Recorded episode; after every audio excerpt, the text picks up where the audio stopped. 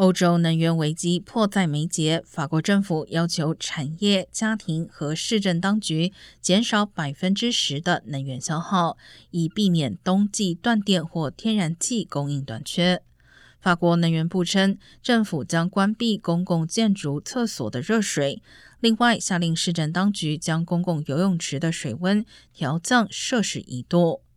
根据《巴黎人报》报道，法国能源账单有百分之十是来自行政机关大楼的热水产出。这些政策除了受到俄国切断天然气供应影响，也是马克龙誓言要在二零五零年前减少百分之四十能源消耗，以兑现法国在国际对抗气候变迁协定中所做承诺的一部分。